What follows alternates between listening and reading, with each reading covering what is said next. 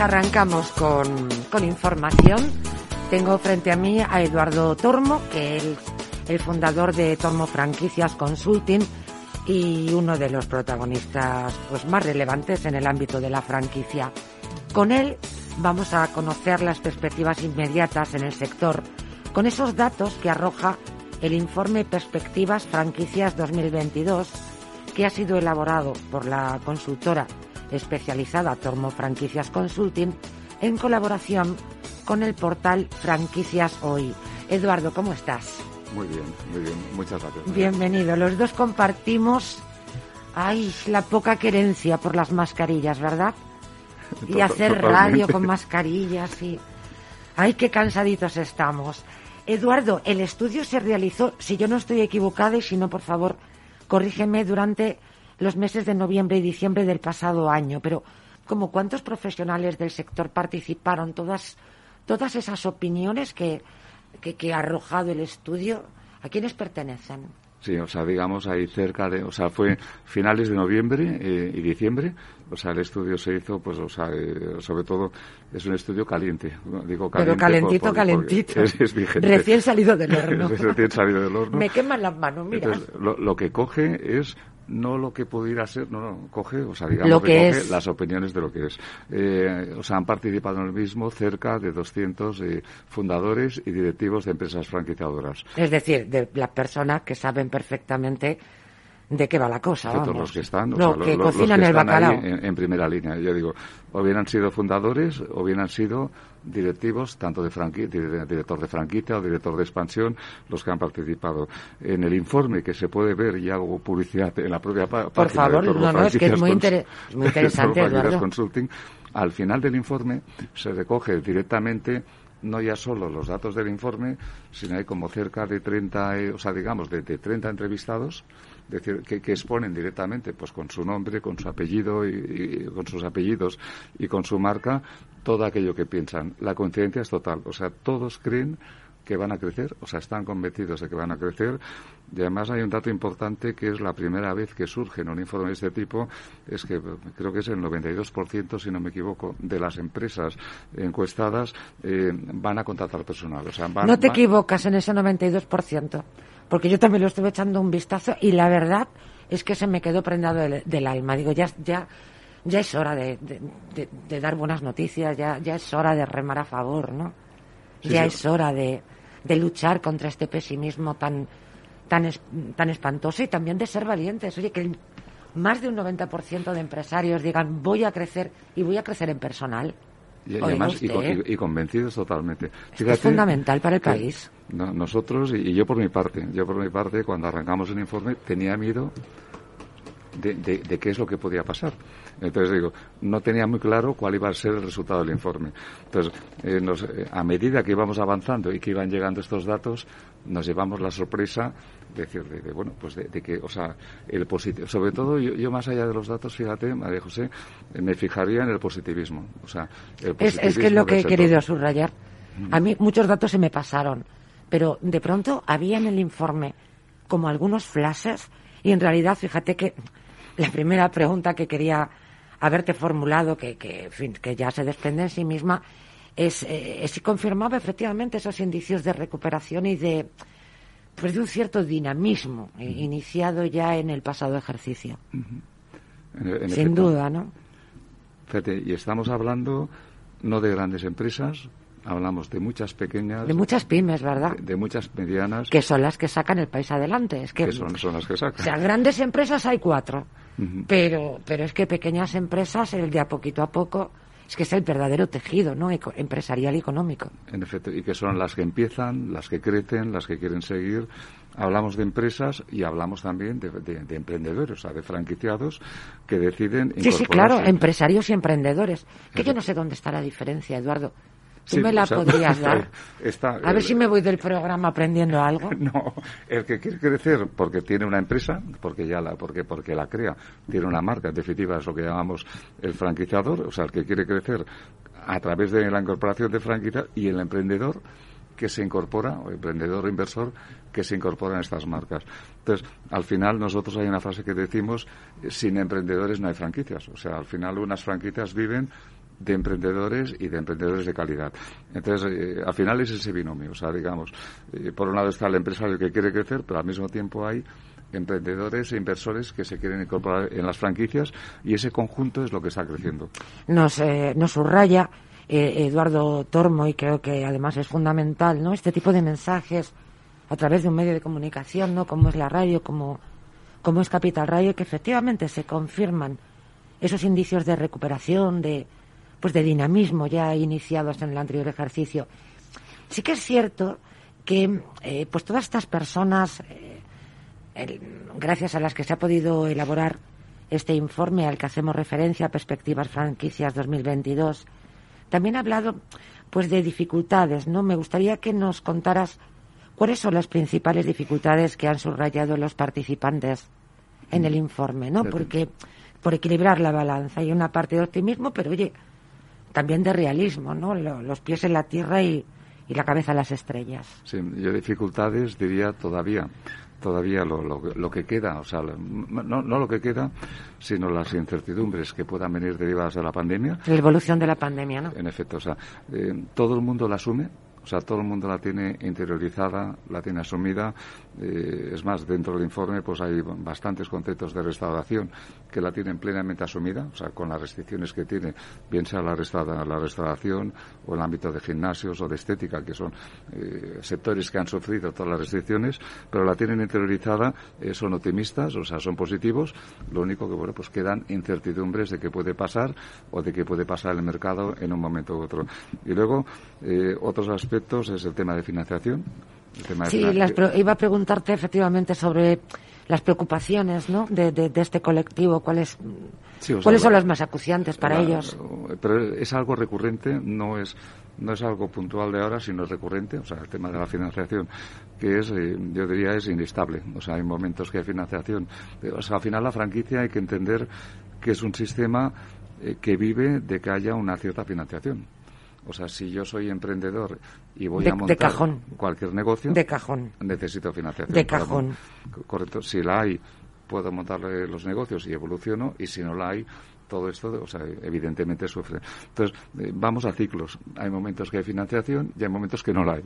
Sí, pero, eh, y es importante, como, como nos comentaba Eduardo Tormo, que efectivamente no tiene nada que ver con la emergencia sanitaria, sino que es un asunto recurrente. ¿Y, y, a, qué se debe? ¿Por qué en un sector tan claro como este estamos hablando como una suerte de montaña rusa, de ahora arriba, ahora abajo?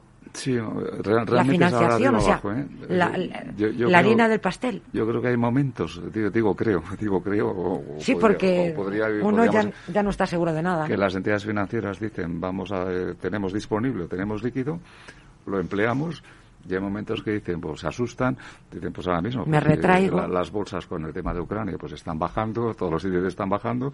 Dicen, bueno, pues eh, ante cualquier imprevisto, sea el que sea, restringimos el acceso al crédito. O empiezan a pedir toda una serie de, pues, de avales, de, en fin, o sea, de, garantías más allá de lo que sería conveniente, que eso limita o simplemente los trámites, lo que en ocasiones el trámite de conseguir financiación tarda una o dos semanas, de golpe de repente tardamos pues dos, tres, cuatro meses.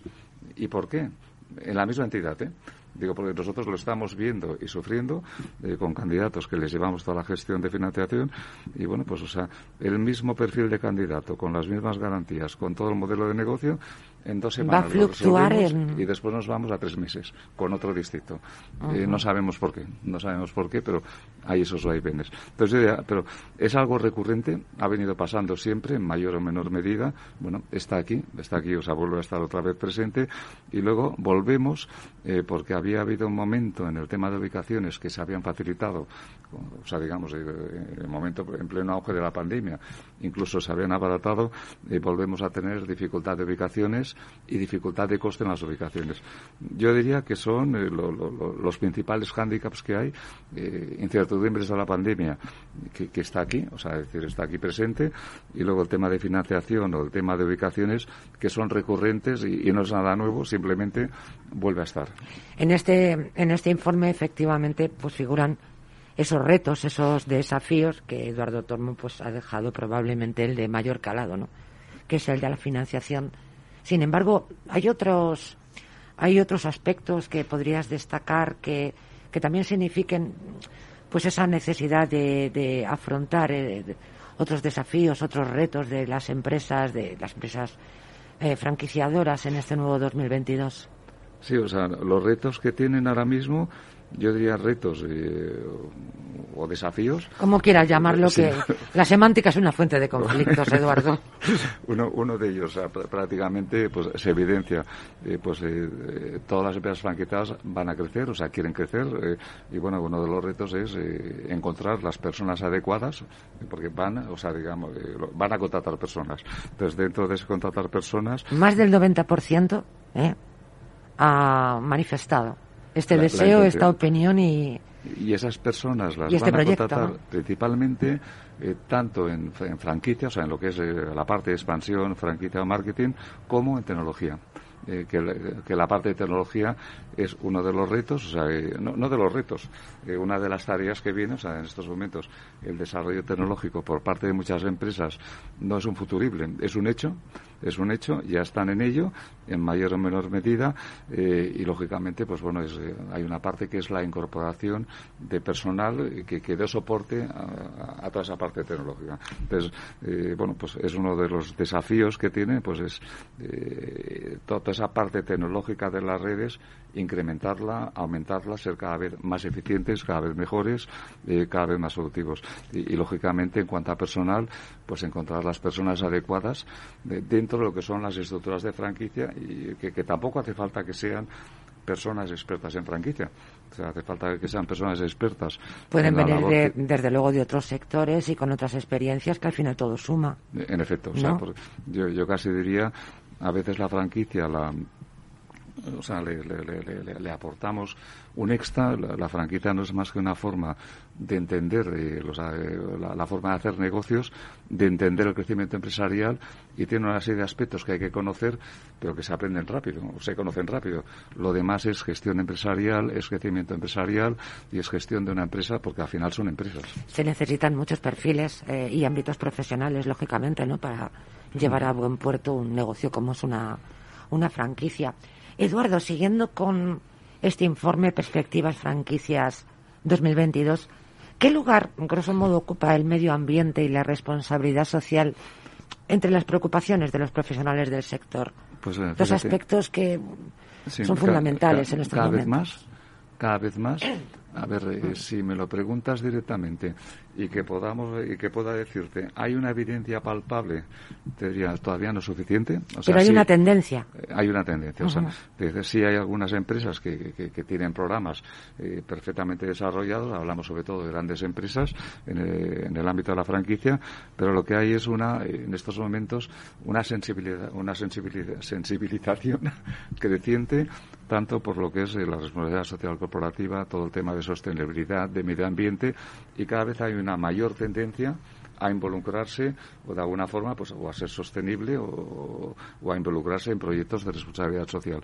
Eh, eso es algo eh, que las, em, además en el informe ha salido que las empresas son sensibles a ello, ha mostrado de, alguna forma eh, esa tendencia de ir hacia ahí, eh, lo que todavía no hay, eh, así como te puedo decir, en tecnología están invirtiendo, digo sí, están invirtiendo y van a seguir invirtiendo. Si me preguntas, ¿están invirtiendo en sostenibilidad? Sí, te lo iba a preguntar, te lo iba a preguntar. Poco, poco. Lógicamente. Poco, pero está, está en sus planes. Yo supongo que lo importante es la tendencia, como en otros aspectos, ¿no? Mm. Del de los negocios. lo, importante, es que sea ascendente. Si está en su punto de mira, eh, aunque no hayan invertido, pero mañana o pasado mañana eso se va a hacer un hecho, va, a ser una realidad. Eso lo vamos a ver, lógicamente, en perspectivas franquicias 2023, 2024, 2025. Sin la más mínima duda. ¿no? Ahí sea un hecho, posiblemente. Ahí sea un hecho ya. Pues yo, Eduardo Tormo, no quiero que dejarte ir del estudio como peso pesado eh, que eres como un protagonista relevante en el ámbito de la franquicia, sin preguntarte, sin más que preguntarte, solicitarte una recomendación eh, que puedas ofrecer, pues a ese futuro inversor en franquicia que, que en estos momentos está escuchando Capital Radio, está escuchando franquiciados. yo me pongo en primera línea me pongo a mí en primera línea como inversor y es un, ejercicio que hago siempre. Y pues con conocidos, eh, porque a veces hay personas afines o conocidas que me dicen, Eduardo, ¿dónde invertirías? Intento no decirles el dónde, porque, no, hay, no hay un dónde, no hay un dónde, o sea, cada persona es diferente.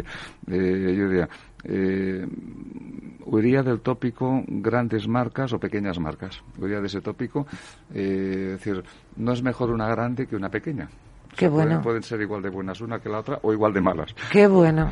Bien, entonces, yo diría primero, eh, ¿con qué me siento identificado? O sea, yo, yo con qué me siento identificado, qué soy capaz de hacer o qué me gustaría hacer, eh, qué capacidad real económica tengo, o sea, o propia, o digamos, o, que pueda conseguir una financiación asumible. Eh, y, y, con todo ello, en mi zona, en la zona donde me voy a implantar, qué oportunidades tengo. ¿Qué oportunidades de negocio hay, verdad? Y con todo eso, con todo este cóctel, decir, oportunidades que tengo, aquello que a mí me gustaría y evidentemente, y, una marca que me dé garantías y que me convenza eh, para poder invertir y lanzarme con ella. Para eso está franquiciados, ¿eh? para al final, orientar a los oyentes. El, el empresario y el responsable del éxito en mi zona soy yo. La franquicia me va a apoyar, pero el responsable del éxito soy yo y tengo que tener una marca que me dé todo esto. Pues Eduardo Tormo, muchísimas gracias por acompañarnos en Franquiciados en esta bonita mañana de invierno que dentro de nada estamos ya aleteando en primavera, ¿eh? y a ver si ya estamos, la próxima vez que nos veamos, que nos veamos sin mascarilla. Hagamos radio ya sin mascarilla, Dios mío. Muchas gracias, Eduardo. Ha sido un enorme placer tenerte en el estudio. María José, y gracias pues, a, todos los oyentes que Muy buenas tardes. Muchas gracias.